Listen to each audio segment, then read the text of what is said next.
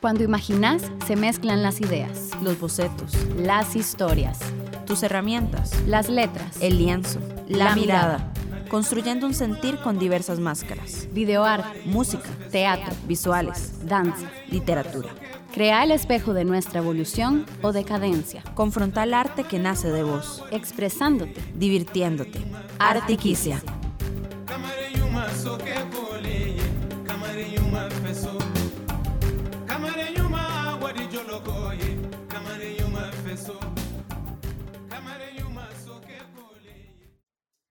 Bienvenidos y bienvenidas a una nueva edición de Artiquicia. Hoy estamos con nuestro segundo programa relacionado con artes escénicas y por acá te saluda Verónica Jiménez. Amanda Rodríguez y de fondo un aguacerito que bueno, si no se escucha suficiente, les prometo que ya entró la época lluviosa.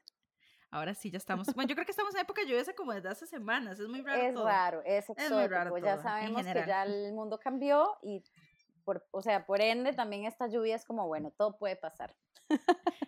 Exactamente. Pero bueno, muy contenta de mm, eh, poder conversarles otra vez. No es nuestro segundo programa, es nuestro tercer programa sí. de artes escénicas. Yes. Sí, sí, sí, sí. Estamos muy contentas. em, ya conversamos con ustedes sobre qué significa regresar a las tablas, hablamos sobre la peste y también hablamos sobre qué significa hacer teatro virtual por Zoom y hablamos sobre el colectivo La Tropa. Y esta semana vamos a hablar sobre un tema que justamente creo que nos surgió o nos pusimos a pensar en él a partir de la primera entrevista que tuvimos con Natalia Mariño, que es el tema de los actores y actrices de la tercera edad navegando una pandemia, ¿no? Como cómo se enfrentaba eso y cómo, más allá de cómo se enfrentaba, qué posibilidades existieron, porque tal vez una cosa, Ama, que yo creo que, bueno, que nos pasa a todos con todos los temas, es que uno tiende a pensar en el círculo que le rodea o en las personas que le son similares. Entonces, de repente, yo pienso en teatro y pienso como en algunas compañías que conozco o algunos teatros que conozco, pero el último tema que a mí se me pasó por la cabeza era pensar en las actrices y los actores adultos mayores de la tercera edad, Sí. ¿verdad? Que hay muchos en Costa Rica. Y entonces de repente viene a la cabeza este tema y es, ajá, ¿y qué? ¿Qué hubo? ¿Qué sucedió con ellos, verdad? ¿Qué pasó? Entonces, un poco ese tema es el que vamos a abordar el día de hoy. Además de la limitante que ya de por sí por la edad tienen a nivel de casting en general en los montajes que se realizan, digamos, anualmente en nuestro país. O sea, ya de por sí eh, pareciera ser que la carrera de actuación es una carrera un poco más corta, ¿no? Y que, y que se va cortando a lo largo de los años, eh, cosa muy fuerte, por supuesto, ¿verdad? Em, y me hizo recordar este tema, una nota que leí muy bastante triste hace una semana de que eh, con este tema de la pandemia también en Chile, retomando eh, el teatro presencial a principio de este año en enero, una de las obras que, que estaba retomando y con uno de los del, del elenco, digamos, más famoso en Chile, etcétera. Y bueno, tuvieron COVID los, los compañeros del elenco, uno de ellos era un adulto mayor y falleció este actor. No. Es una historia tremenda, durísima, eh, que obviamente, ¿verdad? Muestra desde, desde la crudeza de lo que estamos viviendo esta realidad de la cual queremos hablar en este programa. O sea, es que a esto se tendrían, se podrían enfrentar eh, estas personas trabajadoras del teatro en nuestro país. Es decir, es realmente difícil. Sí, es una historia tristísima. Después te, voy a compartir, pero es, esa noticia, ese artículo que leí fue bastante eh, triste, sí, desolador y, y, preocupante, ¿verdad? Y entonces, bueno, yo creo que esta conversación tiene eh, esa importancia de conversar sobre de por sí qué estamos haciendo con estos eh, compañeros del teatro que ya tienen varios años también, mucho antes de la pandemia, pulseándola para tener trabajo en las artes escénicas, ¿no? Sí, de hecho, pero acá tengo la noticia publicada en El País. Eh, y aquí, bueno, voy leyendo, voy parafraseando un poquito lo que dice. Dice, en febrero, cuando Chile celebraba ser el país donde se vacunaba con mayor celebridad y celeridad de América Latina, seis actores estaban listos para presentar una obra que se llama Orquesta de Señoritas, con un elenco de lujo, entre ellos el actor Tomás Videla, y la sala era una, una, de las más importantes de Santiago, que era el Teatro Oriente.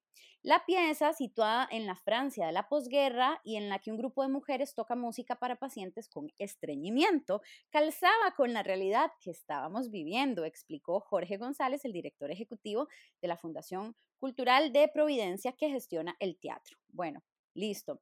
Eh, ¿Qué pasa? No hubo tiempo para risas. Después de las primeras tres funciones, al final de febrero, uno de los actores, Cristian Campos, reveló que su última prueba PCR había salido positiva. El teatro canceló inmediatamente las siguientes funciones, pero era demasiado tarde. El actor Tomás Vidiela, de 83 años, también tenía el virus. Tuvo que ser hospitalizado inmediatamente y falleció días después. Ay, no, por Dios. Sí, muy tremendo.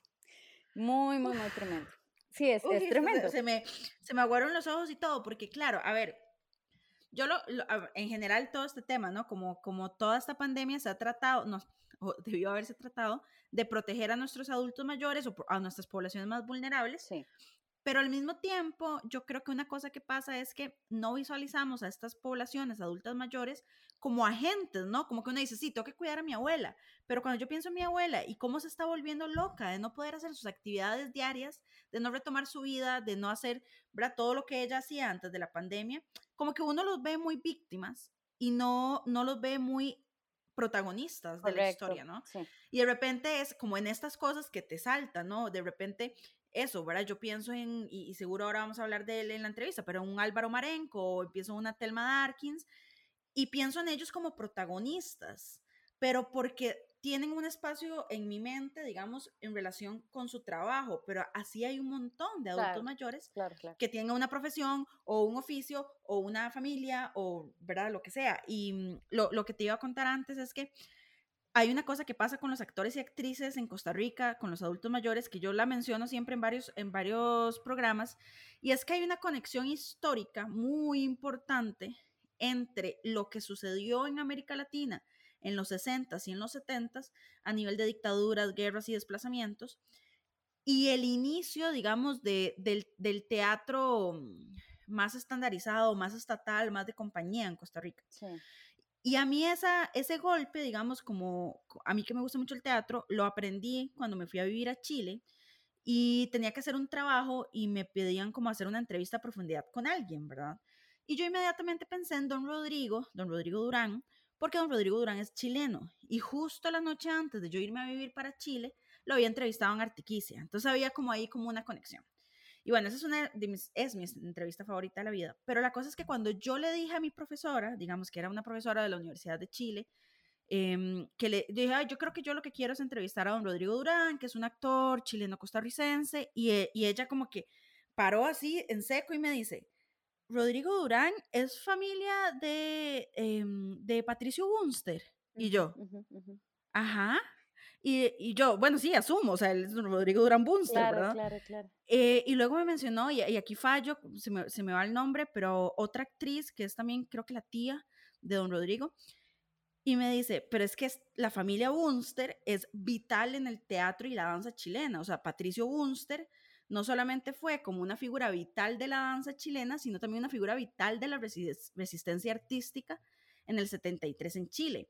Entonces, de repente, eh, como que yo iba a hablar con don Rodrigo porque me era accesible y porque lo, me encanta verlo actuar en Costa Rica, pero su familia y todo su entorno tenía una relación gigante con los movimientos sociales y artísticos en Chile. Sí. Entonces, lo que, lo que yo a veces como que resiento hacia el mundo o hacia Costa Rica o lo que sea es que de, tenemos tan poco, a ver, en general en Costa Rica tenemos una memoria histórica muy corta, no tenemos acceso, digamos, a entender y estudiar nuestra propia historia más allá de lo, de lo clásico, pero además en, en particular en el área teatral, para la gente que está fuera del teatro, como que donde yo veo que menos actores y actrices, adultos mayores, están en los escenarios o están siendo protagonistas en entrevistas o están activos dentro de la escena cultural, más historias perdemos, ¿verdad? Y yo de repente, yo cuando entrevistaron a Rodrigo, él me contó un montón de cosas que yo no sabía de Costa Rica. Total. Y era como esta enciclopedia andante, esa enciclopedia histórica andante que estaba compartiendo todo eso conmigo.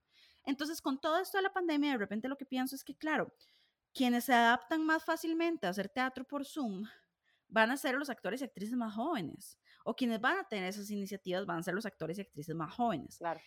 Y ahí no solo estamos perdiendo la posibilidad de brindarle empleo a una generación entera, sino también la posibilidad de ese recorrer, digamos, histórico, que yo creo que sigue siendo muy importante. Entonces, dentro de estas personas, en particular en el teatro costarricense, son ellos los que conocen como nadie la historia de la Compañía Nacional de Teatro, Correcto, los que conocen decir, como sí. nadie. O sea, esa, esa generación que, que era como una mezcla de chilenos, argentinos, uruguayos y costarricenses, Sí. mm, de repente como, como que están vivos, están produciendo, están ahí, pero cada vez los desplazamos más, tanto de escenarios como de espacios, ¿verdad? De conversación. Y ahí es donde creo que por eso a mí se me agúan los ojos, ¿verdad? Cuando de repente una Natalia Mariño nos dice en la entrevista, bueno, es que había actores em, como Carlos Alvarado que no sabían si iban a volver a actuar en su vida.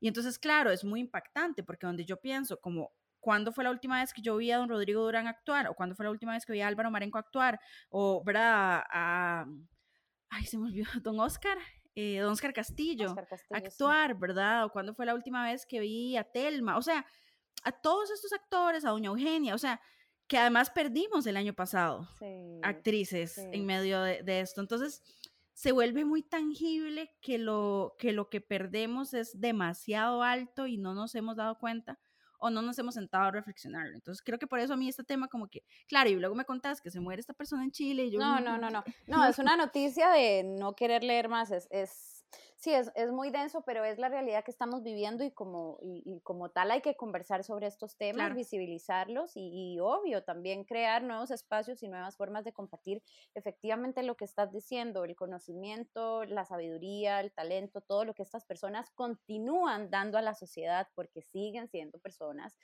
con muchas cosas para compartir, ¿verdad? Cambiar esta imagen que decís, que todos sí o sí tenemos del señor abuelito que no produce y que no, no, o sea, y además justo en el 2021 es que están cambiando muchísimo esos modelos, ¿verdad? También, entonces, em, también para, ¿por qué no empoderar y compartir con, con otras personas también de la tercera edad de este tipo de, de, preguntas y de em, interrogantes para sus propias vidas. Bueno, y nosotros en casa también, o por ejemplo, a nivel de familia, ¿qué estamos haciendo para darle a nuestros eh, familiares, tíos, abuelos, eh, papás, espacios más productivos en donde ellos puedan tener un- una vida digna, una cotidianidad, ¿verdad? Este, funcional. Súper importante sí. todo esto. Así que Bueno, bueno, te ese es- invitada muy especial, sí. No, iba a decir que un, un programa más en el que, en el que iniciamos como todas ahuevadas.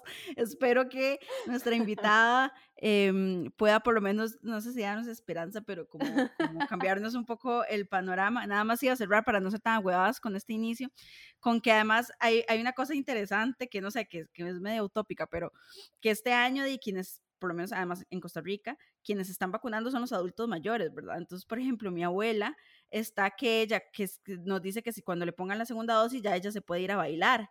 Y yo, ajá, abuela, pero digamos, si te vas a bailar y yo te voy a ver, te tienes que poner mascarilla porque me vas a contagiar a mí. Y mi abuela, ah, sí, sí, sí. Entonces es como que ahora ellos y ellas tienen el poder Claro. y son los que van a poder como medio retomar sus vidas y, y nosotros no, y está bueno. Ay, Está ojalá bueno. que sí, ojalá que sí, la verdad es que se lo merecen porque los pobrecitos han sido los más encerrados en este, en este periodo bastante largo, porque la verdad es que un año que se siente Eterno. como siete, entonces Exactamente. más que merecido. Y bueno, la invitada que tenemos en esta edición de Artiquicia, ella es Andrea Miranda, ella es actriz y también dramaturga, bueno, también directora, de hecho dirige este espectáculo escénico que se llama Cementerio de Ballenas, que era un espectáculo escénico que justamente tenía su estreno presencial, como tantos otros que ya sabemos, no sucedió, y entonces Andrea eh, genera una propuesta audiovisual para poder ir compartiendo todo este trabajo de creación, de dramaturgia y de ensayos que además había tenido el elenco em, por medio de la virtualidad, como ya sabemos que se está haciendo en este momento.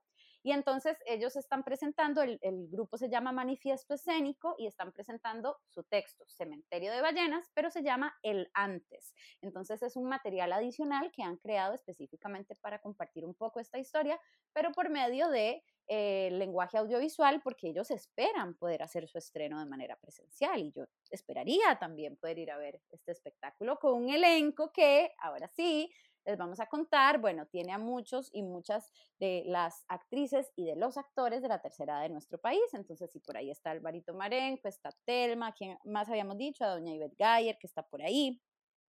una serie de, personas que nos va a estar compartiendo la misma Andrea, eh, cuál es parte del equipo creativo y del elenco de este espectáculo y también creación. Así que si nos estás escuchando por Radio U, vamos a escuchar música y si estás escuchando por plataformas digitales, vamos a hacer una pequeña pausa y ya volvemos con nuestra entrevista del día de hoy en Artiquicia. Detrás de vos, ¿quién se esconde? ¿Cuál es tu arte? ¿Cómo logras que sintamos lo que sentís? Una entrevista en Artiquicia.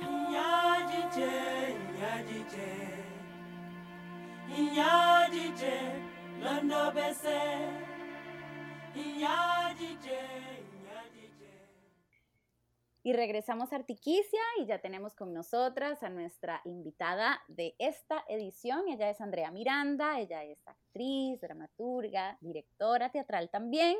Y bueno, tenemos el placer de contar con ella para que nos dé detalles de su espectáculo, de su muestra creativa, Cementerio de Ballenas. Andre, bienvenida a Artiquicia, ¿cómo estás? Súper bien, gracias por tenerme aquí el día de hoy. Contanos eh, un poquito sobre este espectáculo y también esta muestra con diferentes lenguajes, porque sé que también tuviste que adaptar este texto de la dramaturgia teatral ahora a un lenguaje más audiovisual. Contanos un poquito sobre, sobre este proyecto Cementerio de Ballenas, cómo y cuándo nace, contanos. Perfecto. Eh, bueno, en este momento tenemos Cementerio de Ballenas, el antes, eso es muy importante, y Cementerio de Ballenas, que es la obra original. Entonces, bueno, eh, para entender un poquito, Cementerio de Ballenas, que es la obra original, es, yo la escribí más o menos hace tres años. Aquí tengo una pequeña sinopsis que me gustaría compartir con ustedes. Y es que Cementerio de Ballenas transcurre durante los años 2064 a 2069. Y es aquí en donde presenciamos los últimos días del planeta Tierra. Al carecer de alimento y de agua potable, y al ser las poblaciones menos productivas, los adultos mayores y las personas con discapacidad son recluidos a basureros gigantes en lo que un día fue lo profundo del mar. Sin posibilidades de escapar, observamos entonces la vida de ocho individuos que encontraron refugio en un cementerio de ballenas ahora convertido en un botadero. Viviendo de las toneladas de basura que sigue llegando cada semana y recreando un modus operandi basado en la solidaridad, nos enfrentamos a un crudo y no tan distorsionado reflejo de lo que podría suceder lea nuestra sociedad. Entonces, más o menos, esa es la sinopsis de la obra original. Y eso es lo que nosotros inicialmente íbamos a estrenar en el teatro, en el 70 aniversario, ¿verdad? Del eh, TU, Teatro Universitario, pero bueno, entonces la pandemia se nos vino encima y tuvimos que modificar muchas cosas. Continúo. Sí, sí, seguimos, contando. Nada más te iba a preguntar antes de que nos sigas contando. Entonces, vos tenías este texto súper apocalíptico, listo para estrenar en el 2020, súper profético. Eso, eso han dicho las personas que han leído el texto. De hecho, nosotros, ¿verdad? El equipo de producción, los actores, eh, llegó un momento en donde nos asustamos un poco porque nosotros decíamos, ¿pero qué está pasando? ¿Qué es esto que está pasando? Porque el texto de verdad estaba reflejando todo lo que nos iba eh, a suceder. Fue como un poco extraño. Pero bueno, entonces, ¿qué pasa en el 2019 y 2020, verdad? A finales del 2019, en coproducción con el Teatro Universitario, nosotros íbamos a, a debutar con esta obra, ¿verdad? Cementerio de Ballenas, pero después la pandemia llegó y nos vimos obligados a suspender, no solamente nosotros, sino también yo creo que todas las obras, todos los eventos artísticos, no solamente el teatro, ¿verdad? Entonces, en este caso, lo que nosotros hicimos fue cambiar el modo de ensayos y nos fuimos a la parte virtual, a la virtualidad. Entonces fue todo un reto asimilarla, especialmente porque todos los actores, bueno, la mayoría de ellos ya son actores de tercera edad que obviamente sí tienen acceso a la tecnología, pero sí para uno a veces es difícil al inicio, ¿verdad? De este 2020, que las clases de Zoom, que las clases virtuales. Imagínate ahora con ocho personas, ¿verdad? Que están igual o tal vez un poquito con más dificultad para usar la, la tecnología.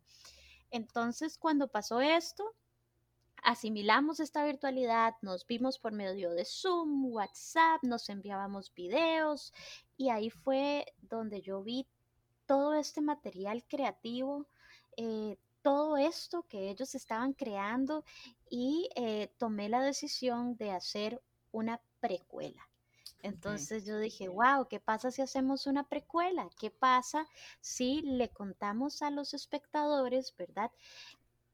El antes de llegar a este cementerio de ballenas. ¿Quiénes fueron estos individuos? ¿Cómo llegaron ahí? Y esto ya nosotros lo veníamos trabajando en ejercicios como improvisaciones, ejercicios teatrales, momentos íntimos y eso fue donde nosotros dijimos, ok, no vamos a mostrar la obra, pero sí una pincelada de quiénes fueron ellos, ¿verdad? Como esta precuela que yo creo que casi nunca se hace como en los teatros, sino más que todo como en el cine o en libros, pues dijimos, entonces utilizando herramientas audiovisuales y utilizando herramientas teatrales, sería muy bonito también adoptando esta virtualidad que ya de por sí la pandemia nos estaba dando, ¿verdad? Eh, y hacer una precuela virtual. Y eso es Cementerio de Ballenas Celantes. ¿Y cómo se ve este cementerio de ballenas el antes? Es decir, em, sé que estaban trabajando a partir de los recursos creativos que les permitía la virtualidad, pero cómo lo han ido configurando hasta que se vuelva ya, digamos que un producto que, que la audiencia puede eventualmente ver, cómo, lo, cómo han ido construyendo esa dramaturgia de, de esta cosa que es la precuela pues muy similar al cine, con su guion, ¿verdad? Igual nos fuimos reuniendo, ya yo trabajé con Alejandra Méndez, que ella se encarga de la parte audiovisual, trabajé con Iliana Rogel, que ella es la que compuso la música específicamente para este cortometraje. También trabajé con Francisco Cascante, que fue el que llegó también a a modificar o el ingeniero, ¿verdad? De sonido. Entonces fue un equipo bastante grande. Claro, a la hora de grabar era muy interesante y también casi que retador saber que no podíamos tenerlos a todos. Entonces, por eso fue que nosotros, bueno, en este caso, eh, me gusta jugar con estos momentos íntimos de cada uno de estos personajes. Entonces, por medio de citas, el equipo de producción y los actores fuimos grabando, pero igual tuvimos que hacer un set. Igual, una de las veces que me gusta decir que igual recursos teatrales tuvimos que hacer eh, un radioteatro, por así decirlo. Entonces alquilamos un teatro, nos sentamos con todo el distanciamiento, eh, micrófonos, ¿verdad? Que son... Ay, ¿cómo se llama esto? Bueno, los micrófonos de ambiente para que todo se pudiera escuchar. Entonces, no solamente fue lo que ellos nos presentaron en Zoom, eso simplemente fueron ensayos, pero ya para hacerlo en productos sí tuvimos que hacer todo, todo, todo, todo, ¿verdad? Este cronograma de grabación. Andre, nosotras antes de recibirte acá, eh, comentábamos Berito y yo sobre la distopía que efectivamente estamos viviendo desde el 2020, que es la distopía de la pandemia y la distopía del COVID-19, y hablábamos de em, el tema particular, bueno, de cómo lo han tenido que enfrentar las personas de la tercera edad y los adultos mayores en general, pero específicamente los artistas escénicos de la tercera edad, em, o sea, hablar un poquito de, ese acercamiento y de esa vivencia que has tenido em, particularmente con este con esta creación y con este espectáculo, ¿no? O sea, todo lo que ya de por sí nos acabas de describir, o sea, estos cuidados específicos para, para poder generar la filmación, los ensayos, etcétera, pero además el cuidado especial de que estamos trabajando con, con artistas de la tercera edad. También un poquito qué comentan ellos sobre cómo se han sentido y cómo se sienten, porque me parece que es una vivencia muy particular para ellos y ellas. Sí, claro.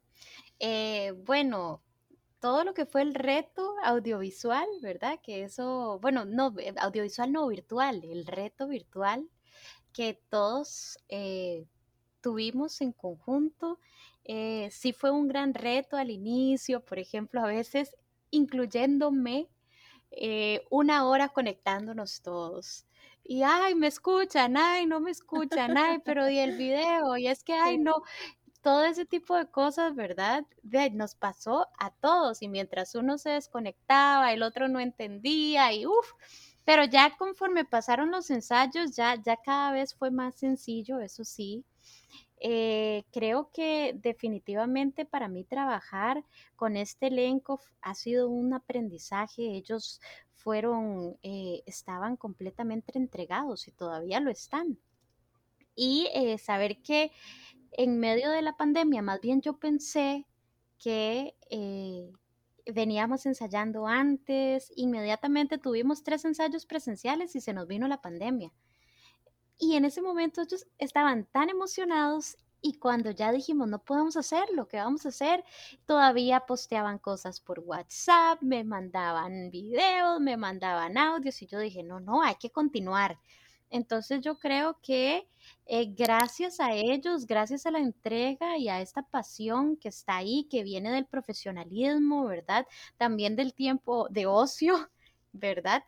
A mí me llenó de energías, el equipo de producción se llenó de energías para para continuar creando estrategias en medio de la pandemia y tomarnos el tiempo, porque no sabíamos, no sabíamos cuánto tiempo iba a durar, todavía no sabemos cuándo vamos a regresar a esta nueva normalidad.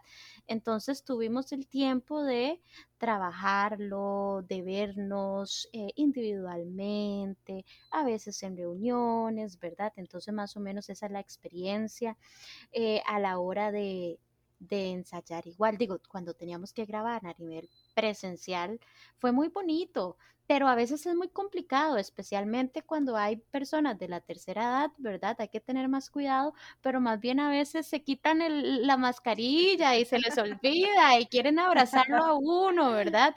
Entonces, eso hay que tenerlo también presente. Hay otros que se cuidan más, pero al igual que las personas jóvenes, hay otros que no quieren. dicen, no, no. Entonces, bueno, todo eso lo tuvimos que ver, nos vimos lo menos posible, eso sí, para que esto no sucediera, pero sí, por ejemplo, cuando nos vimos todos, yo les dije por lo menos dos semanas antes, vamos a cuidarnos, vamos a protegernos, ¿verdad?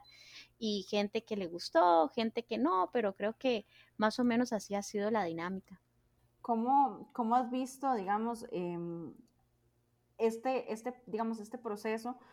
Ahora hablábamos cuando, cuando estábamos empezando el, el episodio sobre cómo el discurso en esta pandemia ha sido que los adultos mayores son víctimas, ¿verdad? Y no son protagonistas de sus propias acciones. Y eso va relacionado un poco como lo que decías, ¿verdad? Uno tiende a pensar como esta cosa de que los adultos mayores de repente están de nada más ahí cuidándose y no tienen este montón de encrucijadas como las tenemos las personas jóvenes también, ¿verdad? Que si me cuido, o no me cuido, que si estoy harta o no estoy harta.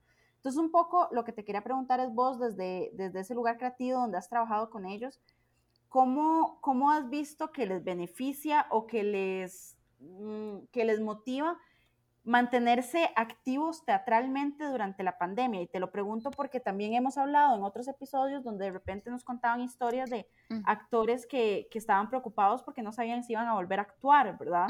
Si iban a poder regresar a, hacer actuación. Entonces, también cómo ha sido un poco el proceso de trabajo con estos actores desde un lugar emocional en medio de la pandemia ellos están fascinados porque todos es como verse con los compañeros del cole después de no sé cuánto tiempo, ¿verdad?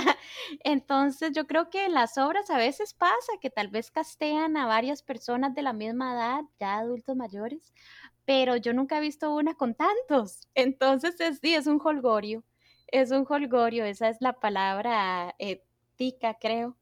Eh, entonces, más bien, eso nos ha ayudado muchísimo y eso a ellos los ha incentivado, ¿verdad? Que es algo que, que a mí me encanta de ver cómo están dispuestos a aprender, a escuchar, que también eso es algo, eso es algo muy bonito.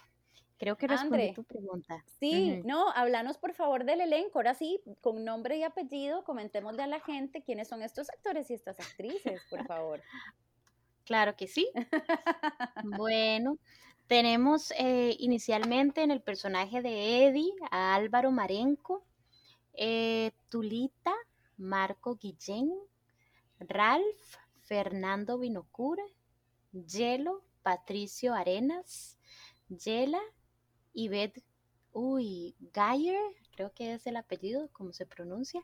Gloria Estelma Darkings, Salomé Lilian Quesada y Bob Ixmucané Hernández. Ese es el elenco, son ocho en total, ¿verdad? Esos, esos son los actores y actrices eh, talentosísimos también, con una experiencia de verdad que para mí es un honor trabajar con ellos y que ellos se dejen también dirigir, ¿verdad? Eso es, eso es muy bello. André, ¿qué, ¿qué, planes hay para, para que podamos ver nosotros el antes? Digo, o sea, en, en, dónde está o dónde va a estar. Y también qué planes hay para Cementerio de Ballenas o un poco cómo están manejando por ahí las expectativas o las posibles fechas que han hablado con respecto a este proyecto.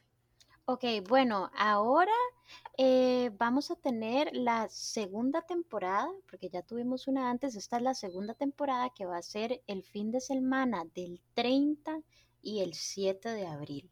Entonces, es viernes, sábado y domingo a las 6 y a las 8. Entonces, para esto, eh, nosotros decimos no es solamente un cortometraje, sino que es una experiencia virtual. De hecho, nosotros creamos una página eh, virtual o una página web específicamente para Manifiesto Escénico el antes. Entonces, eh, se paga vía, vía Simpe o PayPal. Pueden ingresar a la página de Manifiesto Escénico Producciones, ¿verdad? Está en Facebook o eh, también en Instagram. Después de eso, eh, igual vía inbox, ¿verdad? Pueden enviar un mensajito, pero se pagaría vía Simpe. Una vez que se pague y dice, bueno, yo prefiero a las 6 de la tarde, yo prefiero a las 8, se les envía un correo con la dirección, ahora sí la dirección oficial para que puedan disfrutar de esta experiencia, porque en esta experiencia viene también mucha información de la sinopsis de la obra original, qué pasó en la pandemia, qué es Cementerio de Ballenas Celantes, viene una galería fotográfica, videos promocionales, después de eso sí, ya van a poder ver un video de entrevistas que a mí me encanta porque también es como eh, escuchar a los actores, escuchar a personas dentro del equipo de producción que hablen un poquito de exacto de esto, de la pandemia, qué es esto, por qué es importante verlo en este momento. Y después ahora sí podemos ver el metraje, ¿verdad? Que, que es prácticamente este producto inicial, este resultado de Cementerio de Ballenas Celantes. Eh, y que de Cementerio de Ballenas, la obra original, bueno, esperamos ya estrenarla pronto. Los actores están muy emocionados y quieren hacerlo en película. Entonces, les gustó mucho el resultado eh, porque es, eh, creo que quiero, los invito a verla porque en realidad creo que es algo experimental y de verdad mezcla ambos lenguajes, el audiovisual y el teatral pero les gustó tanto que están viendo a ver si después de la temporada podemos hacerlo, al menos en un mediometraje, ¿verdad? Para mezclar estos, estos lenguajes que, que, tuvimos la oportunidad no solamente de hacerlo, sino explorarlo. O sea, todo este año pasado nos dedicamos a, a esta experimentación creativa, ¿verdad? Virtual y bueno, no podría decirles las ah, perdón, nada más para hacer la aclaración, si te entendí bien, es el fin de semana del 30 de abril y también del 7 de mayo. Son dos fines de semana. Correcto, sí. Perfecto, súper. Eso. Sí. Y sí, nada más decirles que eh, está para el 2022, puede ser a inicios o mediados, ¿verdad? Eh, pero como les digo, es la segunda parte, porque esta primera parte, que es la precuela, ya nos cuenta un montón, ¿no? Y para mí lo interesante y retador es ver que estamos viendo a estos personajes siete años antes, pero ya cuando llegue la obra van a ser irreconocibles, porque imagínense lo que es estar siete años encerrados en este mundo, ¿verdad?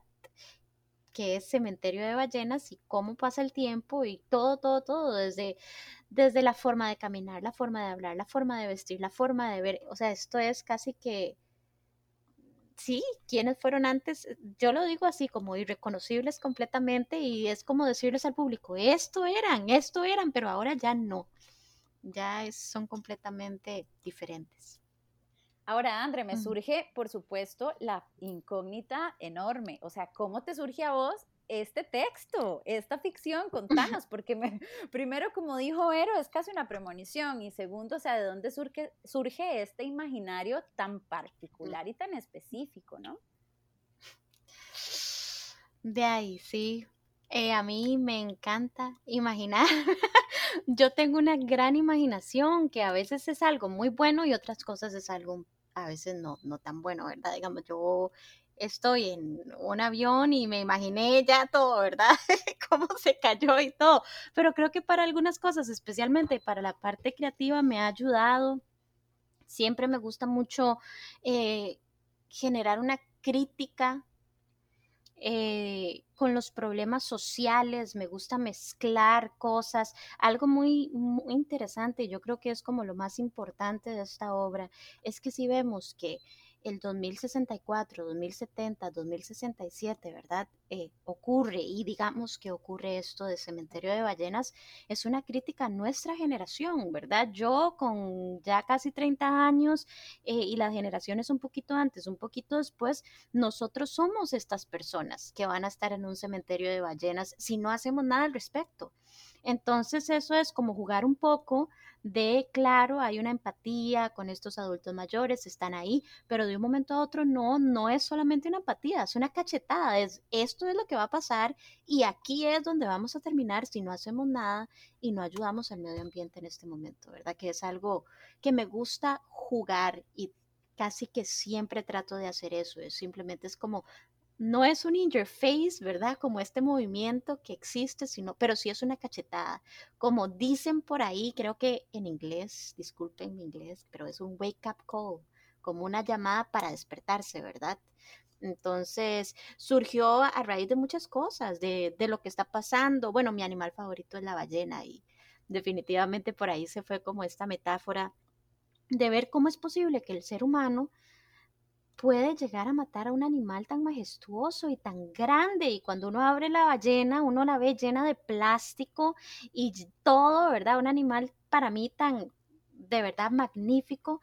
Entonces, ¿cómo es que vamos a matar a estos animales? Y, y estos animales representan no solamente las ballenas, sino todo lo demás, ¿verdad? Entonces, cuando estaba escribiendo, de hecho, cuando estaba a punto de terminar la obra, ocurrió todo esto del Amazonas y Australia, los fuegos, ¿verdad?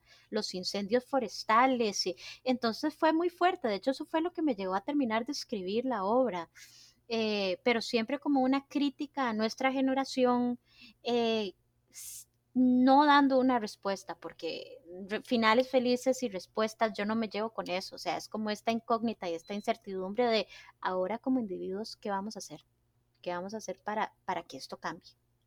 Em, no, gracias André, muchísimas gracias por contarnos sobre todo esto, muchísima suerte también con todas las etapas que, que se vienen para Cementerio de Ballenas, entonces nada más para recordarle a la gente que nos escucha, pueden ver em, esta precuela, el antes de Cementerio de Ballenas, 30 de abril y 7 de mayo, y pueden buscarlos entonces en em, Manifiesto Escénico, ¿cierto? Manifiesto Escénico Producciones, eh, la entrada cuesta 5 mil colones general, 3 mil colones estudiante, 2 mil colones estudiante de teatro, ¿verdad? Para que eso también esté ahí, que lo apunten. Buenísimo, muchas gracias por participar el día de hoy. Listo, perfecto. ¿Cómo me salgo? no, todavía, todavía no te salís porque ah, primero tenemos que despedir esta parte del programa. Ah, genial, genial. me a la gente que nos, claro, nada, decirle a la gente que nos escucha que mm, vamos a seguir escuchando música si nos escuchan por radio y si están en plataformas digitales vamos a hacer una pequeña pausa para venir con el cierre del programa y seguimos escuchando Artiquicia. El arte es largo, la vida breve. Exprésate ahora, Artiquicia, miércoles a las 8 de la noche, Radio U 101.9 FM.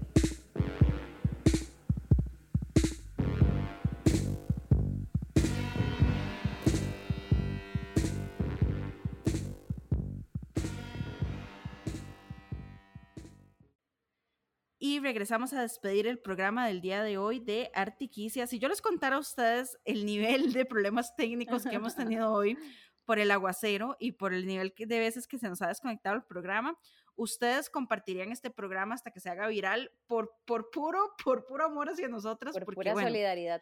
Exactamente. Pero bueno, nada, aquí estamos intentando grabar nuevamente la, la despedida de este programa porque queríamos justamente retomar, digamos, esta idea. Eh, de que una de las cosas que aprendimos del 20, no sé si aprendimos, pero que nos obligó toda esta situación, era repensar los géneros artísticos, ¿verdad? Que si de repente una obra está pensada como una obra teatral, eh, tal vez antes no lo pensábamos con tanta frecuencia que podía tener una precuela que es un cortometraje o que podría convertirse después en un mediometraje. Em, no lo pensamos por muchas razones y no es que no se haya hecho, muchos proyectos son eh, transmedia, pero pero es muy bonito escuchar, por ejemplo, lo que nos cuenta Andre de cómo la misma motivación de los actores y actrices los obligó a seguir trabajando en el proyecto, ¿verdad? En una cosa que, que se pudo haber congelado durante un año y decir, bueno, no, hasta que no hayan teatros nuevamente, no volvemos a ensayar. En cambio, durante más de un año han seguido produciendo eh, un texto diferente para un formato diferente y capaz que para una audiencia diferente. Entonces yo creo que, que esa es de las cosas que el 2020 nos obligó a hacer y que, y que van a seguir patentes, digamos, en, en, lo que viene para las artes escénicas. De repente vamos a ver mucha más virtualidad y vamos a ver muchísima más combinación de lenguajes. Y eso hasta cierto punto es interesante y, y, y casi que, o sea, que, que diría que me siento emocionado de pensar las cosas que vienen. Sí, también una, una frase que me marcó muchísimo de la entrevista que tuvimos con Fanny en el episodio anterior es justamente la frase que ella mencionaba de que, bueno, al fin de cuentas, los actores y las actrices hacen lo que saben hacer, que es teatro, en el espacio que tengan, en el escenario que tengan y con las posibilidades con las que se encuentren.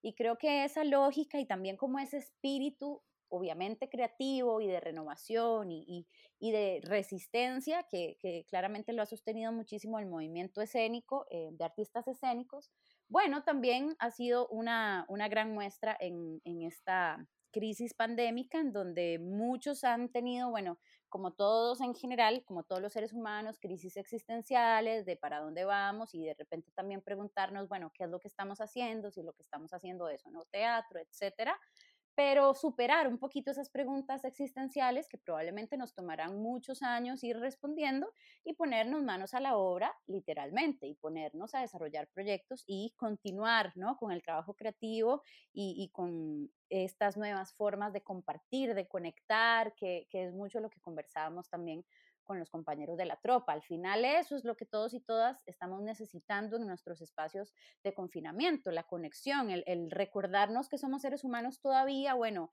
transmediados por, em, por aparatos tecnológicos, pero que seguimos teniendo un montón de cosas en común y definitivamente las artes escénicas yo creo que son eh, una gran forma de recordarnos eso. Por eso vamos al teatro, por eso también vamos a conciertos y en este momento que no tenemos esas posibilidades o no todos las tienen, pues qué bueno que haya opciones para poder tener este tipo de conexiones eh, desde, el, desde el hogar, desde la casa.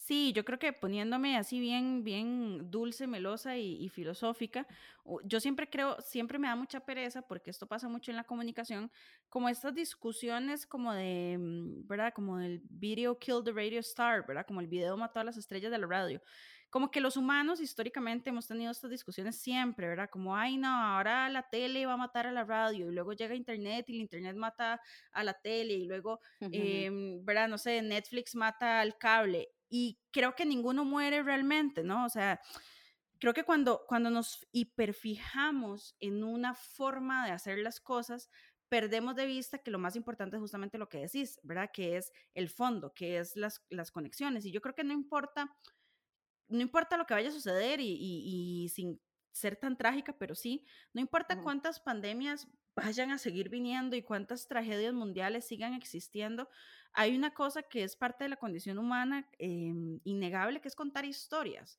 Y en el arte lo hacemos muchísimo, ¿verdad? Estamos siempre de una u otra manera contando historias. Y eso yo creo que quedó muy patente en esta pandemia de cómo teníamos esa necesidad ¿verdad? De contarnos historias de diferentes formas a través de diferentes canales y de seguir, eh, ¿verdad? Realizando arte de diferentes formas. Entonces, al final del día, estas discusiones que, ojo, que sí creo que son muy importantes, ¿verdad? En el fondo vamos a tener que, que analizar qué constituye la esencia del teatro y qué constituye la esencia de la danza y qué constituye la esencia de los conciertos. Pero esas discusiones nunca van a poder matar lo que en este tiempo se creó. O sea, como que si algún día llegamos a la, a la conclusión como esto no fue teatro, bueno, no importa, porque igual un montón de personas conectaron a través de lo que sea que haya sido. Y yo creo que esa es de las cosas más bonitas como de las artes escénicas y antes de tener la tragedia de que se nos cortara el internet otra vez, yo le decía a Ama que, que a mí me parece como como que no, no, si no somos artistas, que es mi caso, muy difícil de dimensionar qué significa para un bailarín no poder bailar, para una actriz, un actor no poder actuar, para un músico o música no, no poder hacer música, ¿verdad? O sea, como que yo, digamos, que trabajo en comunicación y trabajo con una compu y eso es lo que hago todo el día, en el fondo esto implicó como que me viniera a trabajar a mi sala, pero mi trabajo sigue siendo el mismo. Pero en cambio, por ejemplo, para un actor o actriz, dice, puede hacer monólogos en la ducha, pero pero esta conexión con el público, que es parte esencial de lo que es su trabajo y su quehacer y su identidad, lo mismo para un bailarín, digamos, ¿qué significa para un bailarín no bailar? No ensayar, no entrenar, digamos como que yo así hasta que me escalofrío solo de solo pensarlo y no lo estoy viviendo. Y parte de que queramos abordar este tema de las artes escénicas es justamente para ponernos en ese lugar, ¿verdad? Que ha implicado para actores y actrices de la tercera edad, que ya, como decía Amanda al principio del programa, em, encuentran muchas menos oportunidades de, personajes y papeles para ellos y ellas. ¿Qué significa enfrentarse a una pandemia que los, los aleja por su propia salud de un escenario o de compartir con otros actores y actrices?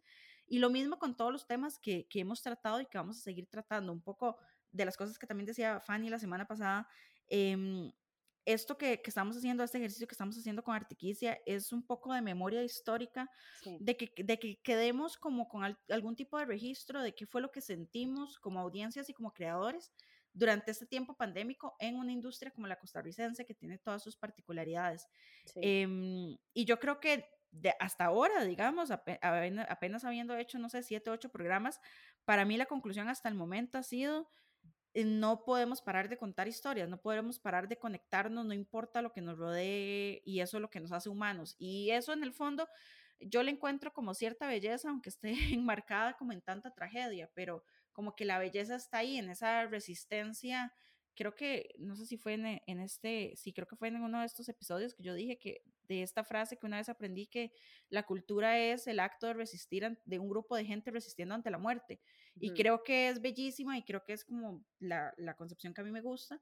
Y creo que esa es la belleza como de, de lo que encontramos en todos los programas que hemos hecho hasta ahora, esta necesidad de conectar y de contar historias, sea como sea, en las circunstancias que sean.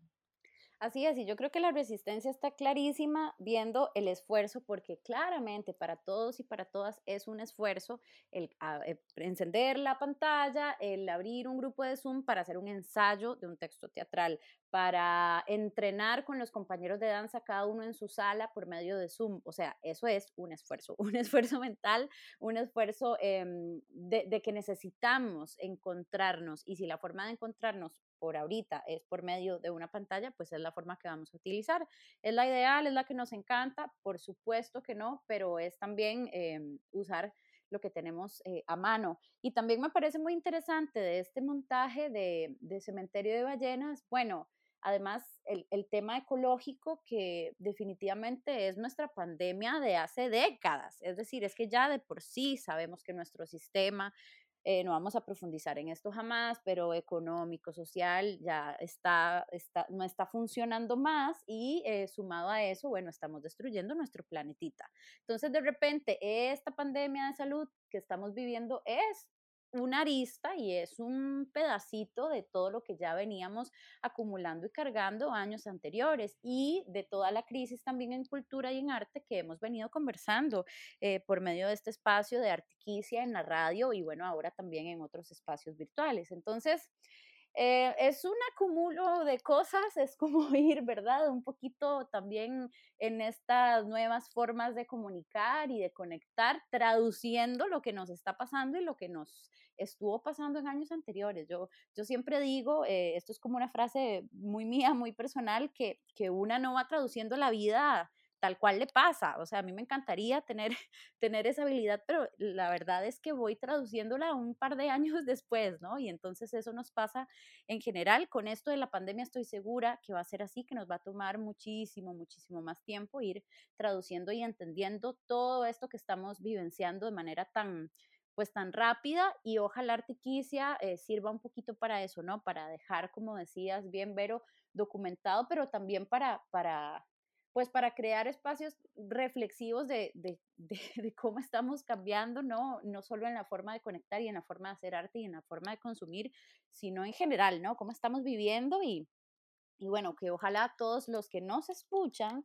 quieran compartir eh, estos programas con, con, otras personas que no solo estén interesadas en las artes y en la cultura, sino en general en este tipo de discusiones filosóficas, ¿no? Sí, las discusiones filosóficas son de, de nuestras pasiones. Es una pasión. Es una pasión. Así que si ustedes tienen discusiones filosóficas que quieran compartir con nosotras o cualquier cosa que quieran compartir con nosotras, recuerden que nuestro correo artiquicia.gmail.com está habilitado para que nos manden información.